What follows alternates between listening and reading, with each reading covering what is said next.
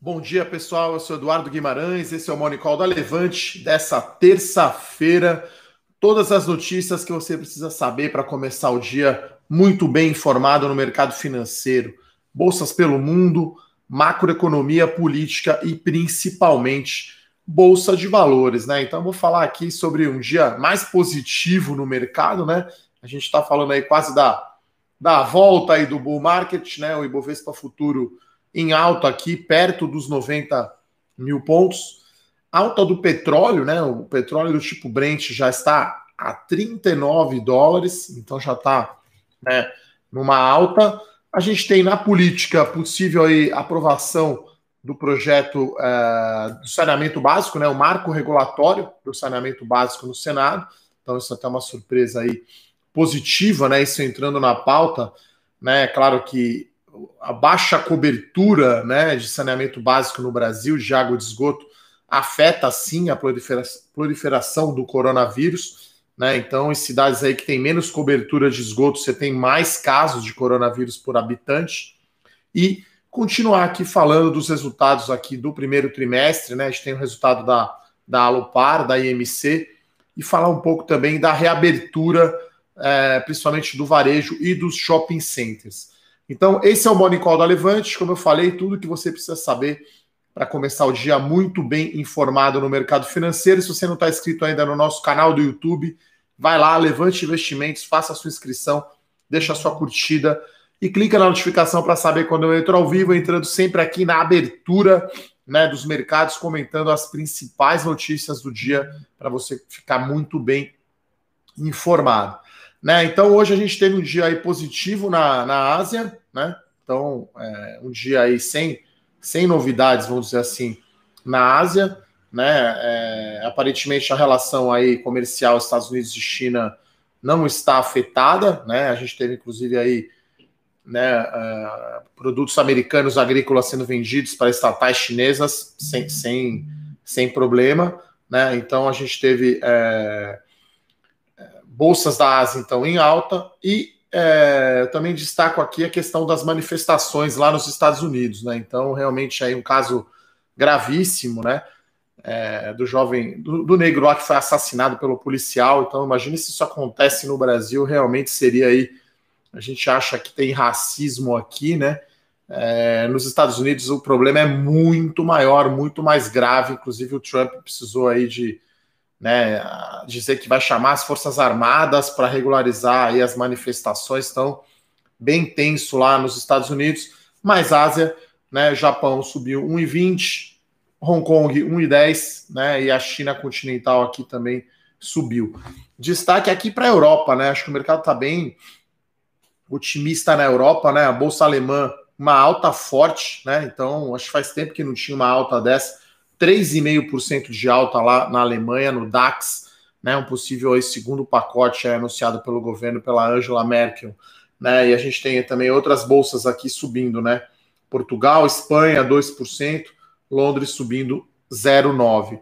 Né? Olhando aqui nos Estados Unidos, o S&P 500, apesar dessa, dessas manifestações aí lá nos Estados Unidos, a bolsa americana, o S&P 500 está subindo 0,3%. Com isso, teremos aqui provavelmente a bolsa rompendo ou chegando perto dos 90 mil pontos. Né? O futuro está indicando aqui 89.500 pontos, uma alta de 0,77 com a forte alta do petróleo, devemos ter alta das ações da Petrobras, né? Então a Petrobras está indicando aqui uma alta de 1,9%. Minério de ferro também, lá nas alturas, deveremos ter alta dos preços da Vale. E ontem a gente teve aí os bancos, né, puxando, uh, puxando a, a, a, alta, né? Principalmente porque é, não vai ter, ou pelo menos né, o governo está está vendo né, a atuação dos bancos na crise, né, que tem sido importante, principalmente aí liderado pelo Banco Central. Né, então não vai aparentemente taxar, não vai entrar na pauta aumento aí de contribuição social sobre o lucro líquido de bancos. Né, então ontem tivemos um dia positivo aí para Banco do Brasil, para Itaú, acho que né, Bradesco, enfim, hoje deveremos ter aí dia novamente positivo. Né? Banco do Brasil está indicando uma alta aqui de 2,17, as ações do Itaú 1,5%. Então a bolsa vai pelo menos os, os, os grandes papéis aqui, né? Se a gente está falando de Petrobras, Vale, Itaú, Bradesco e Ambev, esses papéis já representam aí quase 50% da bolsa, estão subindo mais aí do que o índice futuro. Né? O dólar aqui numa forte queda de 1%, então o dólar a 5,30. Acho que o governo, finalmente o Banco Central mostrou aí a sua, a, a sua cara né, nos leilões, conteve aí a alta do dólar que estava vindo muito forte aí no mês de abril, né, no mês de maio também chegando perto aí de seis reais, agora está mais controlado a 5,30. Né? Então, é, hoje é um dia que tem, temos aí poucos indicadores, né? Acho que um indicador aqui que vale a pena acompanhar no mercado local é as vendas de veículos no mês de maio, né? Deve ter sido aí uma tragédia, né? Então os números serão ruins. E à noite teremos aí os dados né, do PMI, né? Que é o pedido de compra aí dos, dos gerentes, no setor de serviços lá da China. Então, esse é, é um dado aí importante, mas aí é só à noite, né? Só de manhã lá na China, 11 horas da noite aqui é, é, no Brasil. Então, é, essa tensão nos Estados Unidos, né, acho que é a grande notícia aí da semana, né? Essa é a grande novidade, né?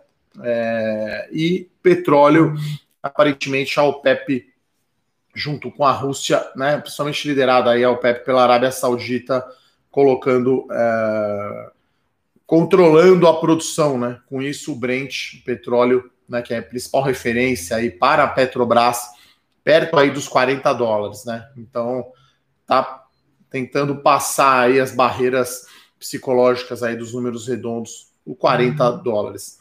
Na política, né, é, essa expectativa né, da votação do projeto de lei 4162 né, de 2019, que já foi analisado pela Câmara, precisa passar pelo Senado.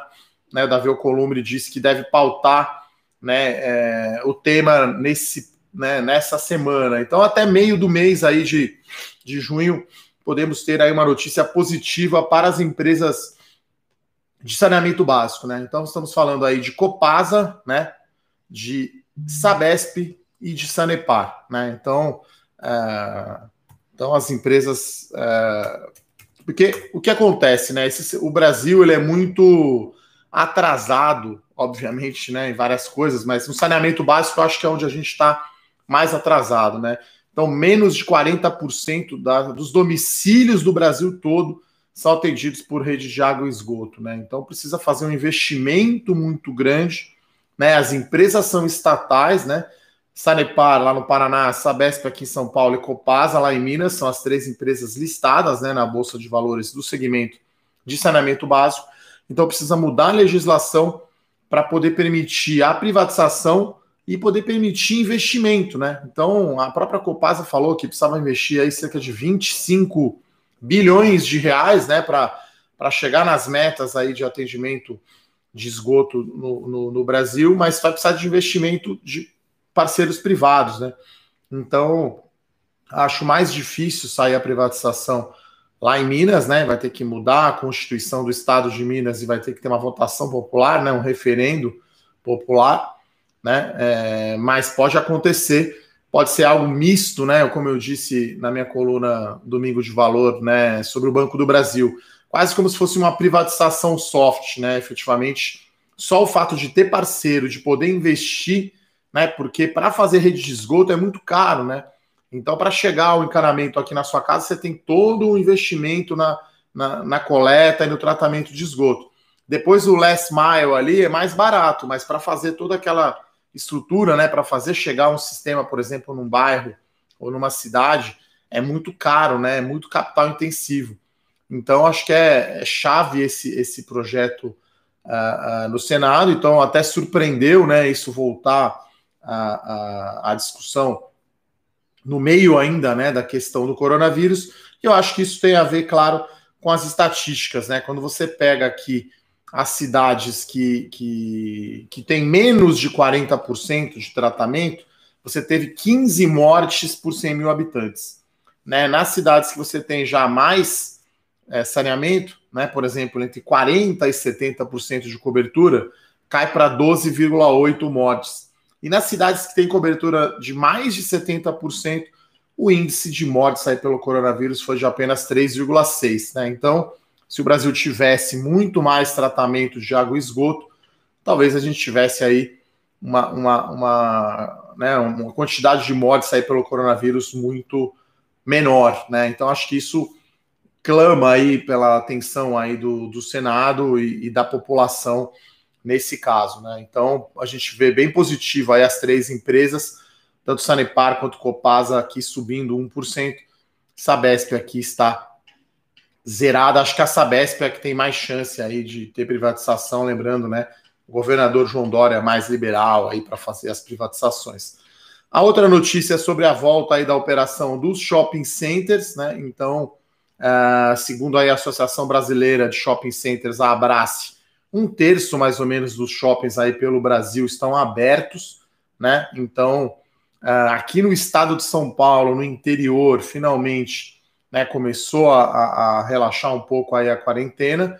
32 shoppings foram, foram uh, reabertos, né? Mas ainda temos aí dois terços né, dos shoppings uh, do Brasil ainda fechados, né?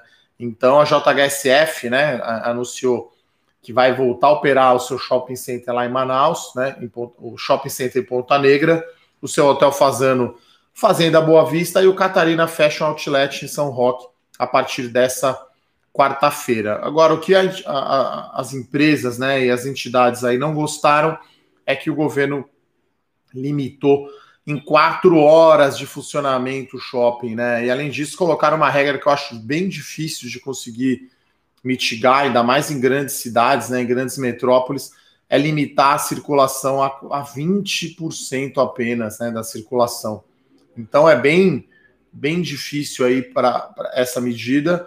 Talvez algumas lojas é, satélites, né, as lojas menores, não abram, né? Quer dizer, com quatro horas vai ter que ter os empregados lá, vai ter praticamente o custo. Eu acho que vai ter, vamos ter aí uma retomada bastante lenta, né, das vendas aí de shopping, praticamente aí um segundo trimestre perdido, apesar das empresas estarem com iniciativas online, como disse o presidente da CIA essa semana, né, o online não vai salvar o dia, né? Você vai vender aí, vamos dizer que vá super bem, vai vender 10% né, do que vendia antes. Né? E na JHSF tem uma outra notícia, né? O pessoal pergunta bastante, né? É, eles vão aumentar investimentos lá no aeroporto privado de São Roque, né? Então eles tinham dois hangares, né, em operação e aí com essa restrição, né, de voos, né, e até em alguns casos aí até de, de rodovias, né, cidades aí que você não pode entrar e, e coisas do tipo. Então o pessoal aí de altíssima renda né, usando aí a aviação executiva para viajar, né? Então a JHSF anunciou que vai fazer mais investimentos lá no aeroporto de São Roque, vai colocar cinco hangares, né? Então é, é uma notícia positiva aí para para a JHSF, né? É claro que acho que a JHSF acaba sendo bastante afetada aí para pela pela quarentena, né? Eu acho que junto aí com a com, a, com as empresas de shopping são uma das mais afetadas, né? Então essa notícia aí do aeroporto é positiva, né? E a reabertura dos shoppings também, né? Então a JHSF tem poucos shoppings, né? Então o Catarina, o Ponta Negra já, já, dá, já faz uma diferença, né? Bastante grande, né? Ela reabrir uh, três shoppings, né? E o seu hotel lá em Porto Feliz. Então as ações estão subindo aqui 2,70 BR Malls, por exemplo, está caindo 1%, Aliança subindo 2%, né? Vamos ver aqui a Multiplan caindo 1,30 e a Iguatemi Iguatemi está zerada, né? Então o setor de shoppings aí acabou se frustrando aí com, com apenas quatro horas aí de funcionamento. A gente vai ter que aguardar ainda aí pelo menos até o dia 15 de junho para a quarentena aqui no Brasil, é, em São Paulo, perdão, quarentena em São Paulo ser um pouco mais relaxada. Né? E a outra notícia aqui corporativa do dia é sobre o resultado da Alupar. Né? Então, a Alupar é uma empresa de transmissão de energia elétrica. Então, se você olhar o resultado, ele praticamente não foi afetado pela Covid. Né? Então, crescimento da receita né, da, da, da Alupar, né? Então, esse, é, esse acho que é o destaque, né? Crescimento de receita e crescimento do EBITDA regulatório. Está falando aí de uma alta de 30% né, em relação ao mesmo, ao mesmo ano. O lucro líquido foi um pouco menor, né, já que teve mais depreciação e amortização dos ativos e maior despesa né, de, de imposto de renda. Né, então, é um resultado que não tem é, grandes surpresas, né, o de Alupar, né, transmissão de energia elétrica ele é bem previsível. As ações estão tendo já um bom desempenho no ano, desculpe, é, queda aqui de 6,3% no ano contra 23% do Ibovespa. Está tendo desempenho melhor né, que, o do, que o IEE, que é o Índice Setorial de Energia Elétrica. Então, transmissão é bem previsível, cresceu 3% a receita, o EBITDA aumentou. A empresa tem um endividamento controlado, né, uma dívida líquida EBITDA 3,4 vezes e continua pagando dividendos, né? Então ela pagou dividendos agora aqui no início desse ano, já deu um retorno de dividendos no ano de 2020 de 3%, né? Então transmissão de energia elétrica é bem seguro, bem previsível. Então esses são os destaques, né? Outro destaque aqui que eu vou vou fazer é sobre os IPOs, né? Então a Warner, né, que é a que é a, a gravadora aí da banda Led Zeppelin, que eu sou bastante fã, né? Então tem o filme aí, o álbum The Song Remains the Same, né? Que é a música continua a mesma. Então vai voltar sim o IPO nos Estados Unidos, tá? Então a Warner vai fazer um IPO aí de quase 2 bilhões de dólares, né? Então é detentora aí do, dos, dos direitos do Led Zeppelin e outras bandas, né? Então tem também a empresa aqui de carros usados, é, V-Room, né? E a empresa de pagamentos Shift, Shift 4 então, volta aí dos IPOs, a gente viu aqui no Brasil a Stapar, que fez o seu IPO, levantou 345 milhões de reais, né? Basicamente aí com garantia do BTG, né? Que levou André Esteves, né? Levou boa parte. E a gente tem hoje é o último dia para o pedido de reserva da oferta subsequente, o follow-on da Centauro. Né? Então, hoje aí é o último dia para você pedir a reserva, né? Então, se você tem as ações da Centauro, recomendo sim que você faça o pedido para você não ser diluído. Hoje é o último dia do período de reserva. Quinta-feira, dia 4, sai o preço da oferta e uh, também tem aí, né, via varejo que, que, que saíram notícias, né, sobre o seu possível follow-on e ainda não veio. Então, acho que, né, as coisas aparentemente começam a voltar, começam a voltar mais ao normal, né? Então, voltando IPOs, voltando o petróleo para os 40 dólares, né? Até vou dar uma olhada aqui no, no VIX, que é o índice do medo, né? Então, o VIX já está a 28 pontos, no auge da crise superou 80%. Então, um, um, índice aí, uma volatilidade normal, vamos chamar assim, lá do, do S&P 500, seria um pouco abaixo de 20, né? A gente está com 28, né? Então, acho que as coisas começam aí a, a voltar ao normal. Bom, vou lá agora, como sempre, dar uma olhada aí nas perguntas do pessoal, né? Bom, Charles, seja muito bem-vindo aí ao Bolsa 3.0, né? O Rafael e a equipe dele, produto show de bola, né? É uma visão fundamentalista com os calls um pouco mais de curto prazo. Tem opções também, então bem bacana aí o Bolsa 3.0. Olha, Bruno, sobre Taurus, não está no meu radar, tá? Não acompanham essa empresa. É... O José Carlos fala aqui que essa alta é porque tem muito dinheiro parado e com o pitaco da queda exagerada que tivemos. Olha, é... né, vamos, vamos lembrar, né, o fechamento de maio, né, o Ibovespa subiu 8,5%. Né, então, tinha tido uma alta de 10% em abril, 8,5%. A gente está ainda 23% abaixo aí é, no ano né? Ainda está bem abaixo do, do high ali de janeiro, que foi 120 mil pontos, mas nos Estados Unidos a gente está quase zerando né, a perda no ano. Né? Então o SP ele está caindo 5,5 só no ano, né? Então, mais algumas semaninhas aí de alta, o S&P já entra em terreno positivo novamente, como a gente já havia esperado, né? A gente acreditava assim que a economia americana se recuperaria primeiro, muito recurso do Fed, né? Muito dinheiro na economia.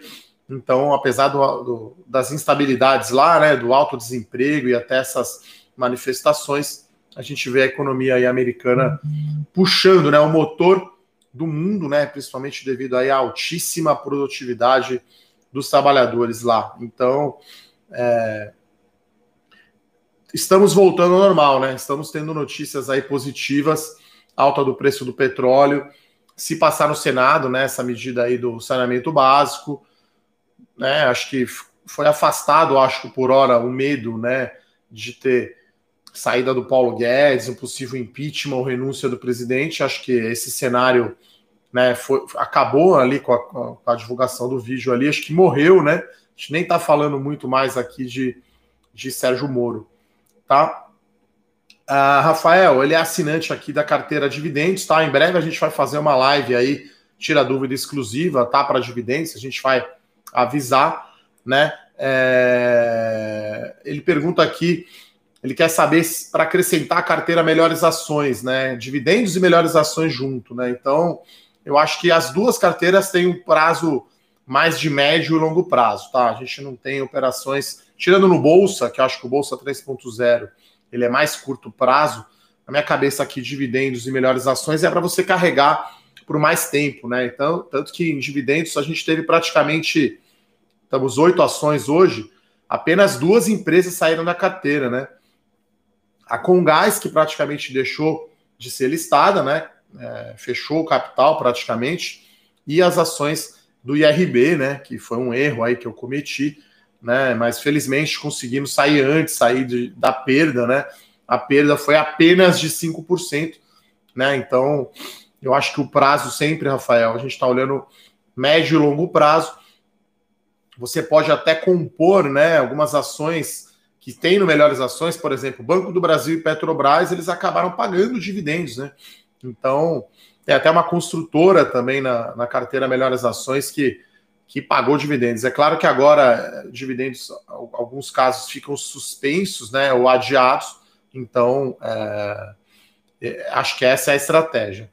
Uh, o Damásio pergunta aqui: diversas pessoas investindo pesado na Oi. É loucura, tá? Assim, independentemente do papel, pessoal, posso dizer, 20 anos de mercado financeiro, o maior erro que você pode cometer é fazer uma posição grande demais. Pode ser em Vale, pode ser em Itaú, quer dizer, se a posição é muito grande, é ruim, né? Ontem gravando aí o nosso podcast Fora da Caixa com um convidado, ele falou assim: olha, é regra do nosso fundo. Nenhum setor representa mais que 25% do total, nenhuma empresa representa mais que 15%. Então não, não dá para concentrar, não dá para apostar muito pesado, né? Então não dá para vender o carro, o apartamento, colocar em ações da Oi, né? Essas ações continuam aí per estoque, né? Até vamos pegar aqui, o preço deve estar o quê? 80 centavos, 70 centavos, 85, hoje está subindo 6, né? Então, per estoque, qualquer 6 centavos aí é, é 6%, né?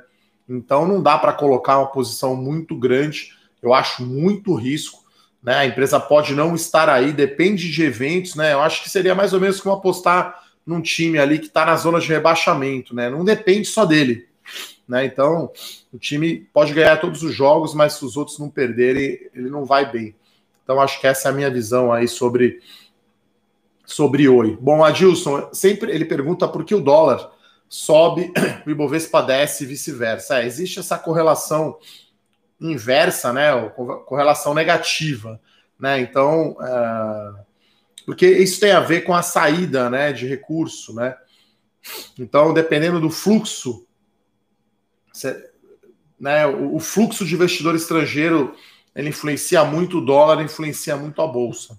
Né? Então você tem essa correlação negativa. Então hoje a gente está vendo aqui né, um clássico, né, o índice futuro aqui subindo 0,95, o índice à vista a 89.700 pontos, o dólar caindo 1,5 a 5,23. Então tem essa correlação aí histórica negativa né? Porque no passado, todas as crises aqui brasileiras, né, como o Brasil sempre precisou muito de recurso estrangeiro, sempre que o dólar subia muito, era sinal de problema na economia brasileira, né? Esse é assunto aí para uma live, para eu falar aqui bastante, né, para explicar os, os, aspectos aí macroeconômicos dessa correlação. Mas do passado sempre foi isso. A gente voltar lá em 2002, né, na, eleição, na primeira eleição do Lula, o dólar foi a 4, o risco país foi a 2.300 pontos, todo mundo com medo. Então o dólar acaba sempre sendo aí um sinal, né, que, que a economia brasileira não está indo tão bem. Esse, agora eu acho que é diferente. A gente tem né, uma, um, um fortalecimento do dólar contra todas as moedas emergentes. No caso aqui do real, foi maior, né, porque a gente teve aí estabilidade política, tem as contas públicas, né, numa situação muito pior agora do que era lá em 2008 e pessoal, o Brasil ficou pequeno no mundo, né? Eu estava vendo ali o estudo da do MSI, né, que é o MSCI, que é o índice, né, de por país, o Brasil chegou a ter 15%, né, do recurso mundial, hoje tem apenas 5%. Né? Então o Brasil ficou pequeno e aí nesse momento de aversão a risco, um mercado pequeno desse, investidor estrangeiro acaba, né, não acha que vale a pena olhar, entender, porque para o estrangeiro, Brasil é igual ao Chile, igual a Argentina, não tem muita diferença então a gente está vendo esse movimento aí de flight to quality. Bom, na Centauro uh, é interessante, né? O, o follow-on, né? Vai, vai testar aí o mercado, né? Então até a gente fala aqui que geralmente o preço do follow-on pressiona um pouquinho o preço para baixo, né?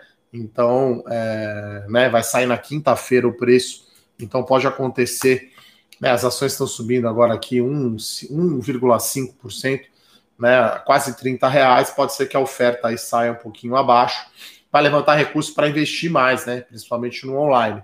Né, lembrando que a Centauro vende itens esportivos, né, vende até bem online, deve vender aí um pouco mais de 20% agora no online, né, claro que esse número deve ter crescido muito com o fechamento das lojas, né, da Centauro nos shopping centers, né? A Centauro aí, em tese, é concorrente aí da Netshoes, que agora foi comprada pela. Agora não, né? Faz um tempo foi comprada pela Magazine Luiza. Então, quem tem as ações da Centauro, acho que vale a pena sim entrar no follow-on da empresa, não ser diluído, e o setor de varejo, né, que, que, que tem bastante é, é, eletrônico, vai bem, né? Porque a Centauro não vai vender tanto online quanto o Magazine Luiza, B2W e Via Varejo, mas ela vende muito mais né, do que o, o, o, vestuário tradicional. Né? Então, se você comparar com uma Renner, com uma Guararapes, com uma CIA, então a Centauro vai bem. Né? É, o Adilson pergunta aqui se pode ser feita uma parceria público-privada nessas empresas. Sim, pode acontecer. Né? Então, o projeto de lei ele vai abrir caminho para isso, né? para tanto parcerias público-privadas como para privatização. Né? Eu acho que tem os dois modelos. Eu acho que está tudo encaminhando mais para ser uma privatização soft, como costumo dizer, né? É, então, é, eu acho que esse é o caminho. Bom, José Emílio aqui pergunta um cupom de desconto das melhores ações. Olha, o Bruno aqui do nosso atendimento deve estar assistindo. Consegue sim um desconto aí para você aí de pelo menos 30% aí, José Emílio, para você assinar a série As Melhores Ações, tá? Né, não comentei aqui, mas hoje temos uma nova ação na carteira Small Caps. Tá? Então, hoje uma nova empresa na carteira Small Caps.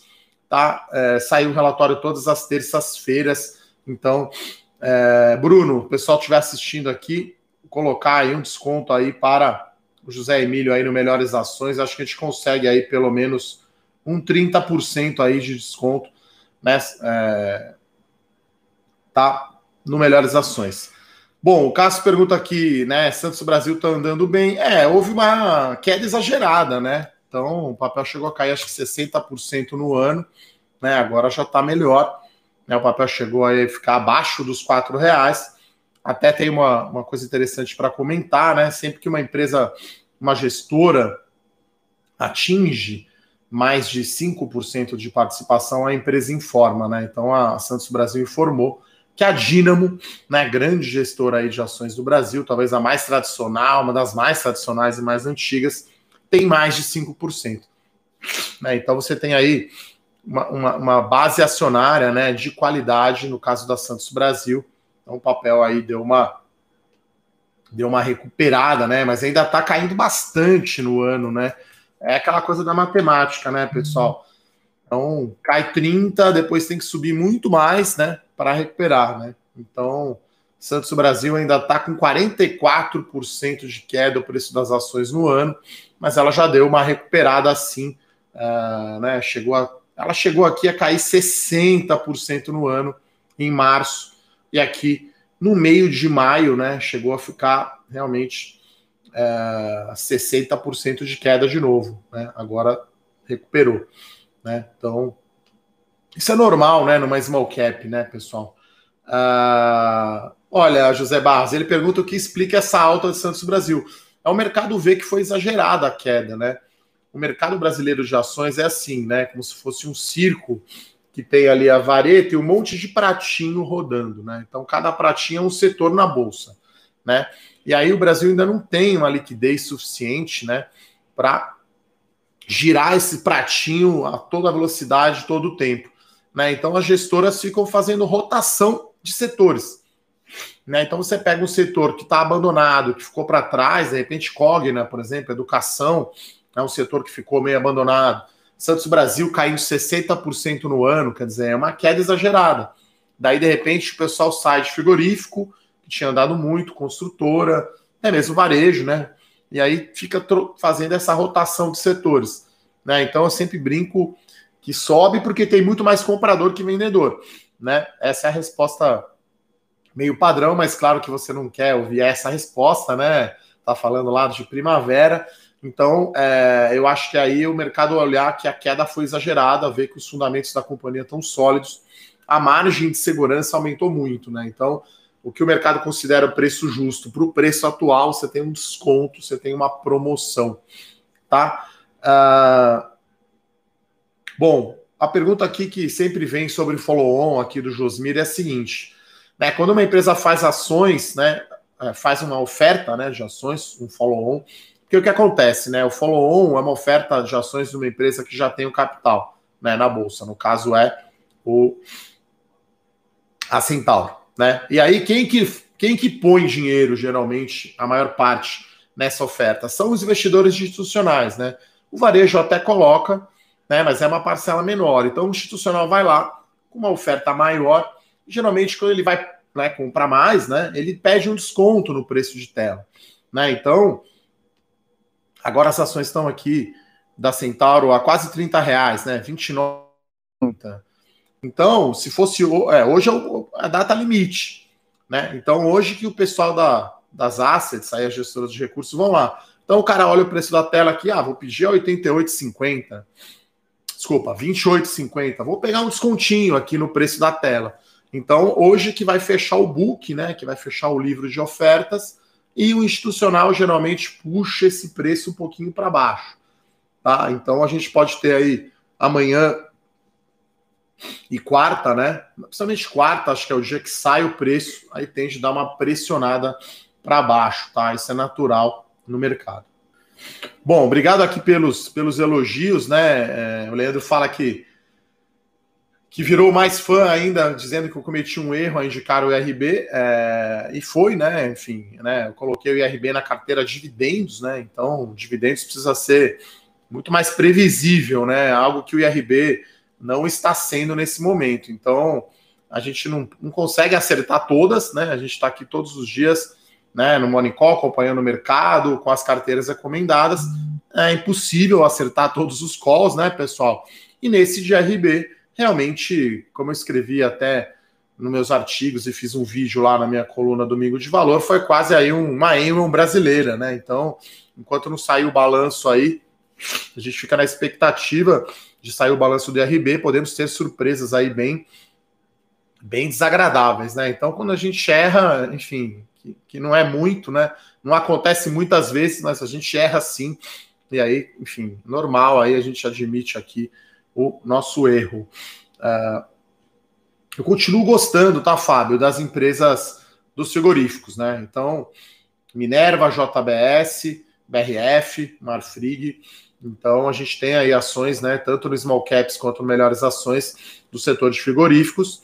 É claro que agora com o dólar mais baixo, né, que foi uma certa surpresa, né? É, o dólar subiu muito no mês de, de abril, depois no mês de maio voltou bastante, né? Então, uh, acho que teve aí um impacto grande até nas ações da Suzano, né? Acho que, foram, acho que a Suzano que acabou né, sofrendo mais aí, o dólar caiu 5%, as ações da Suzano caíram tipo 30%, né, por cento.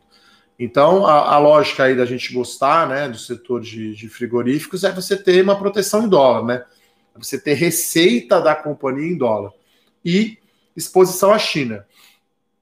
Né? Então, o caso aí de frigoríficos, a gente tem esse tripé, né? As empresas estão agora com menos dívida, estão mais eficientes, né? Estão é, com grandes exportações para a China e estão se beneficiando do dólar mais alto, né? Então são essas três coisas né? Apesar da queda do dólar aí é, no mês de, de, de, maio, né? A gente está ainda falando de uma queda, uma alta bem forte no ano, né?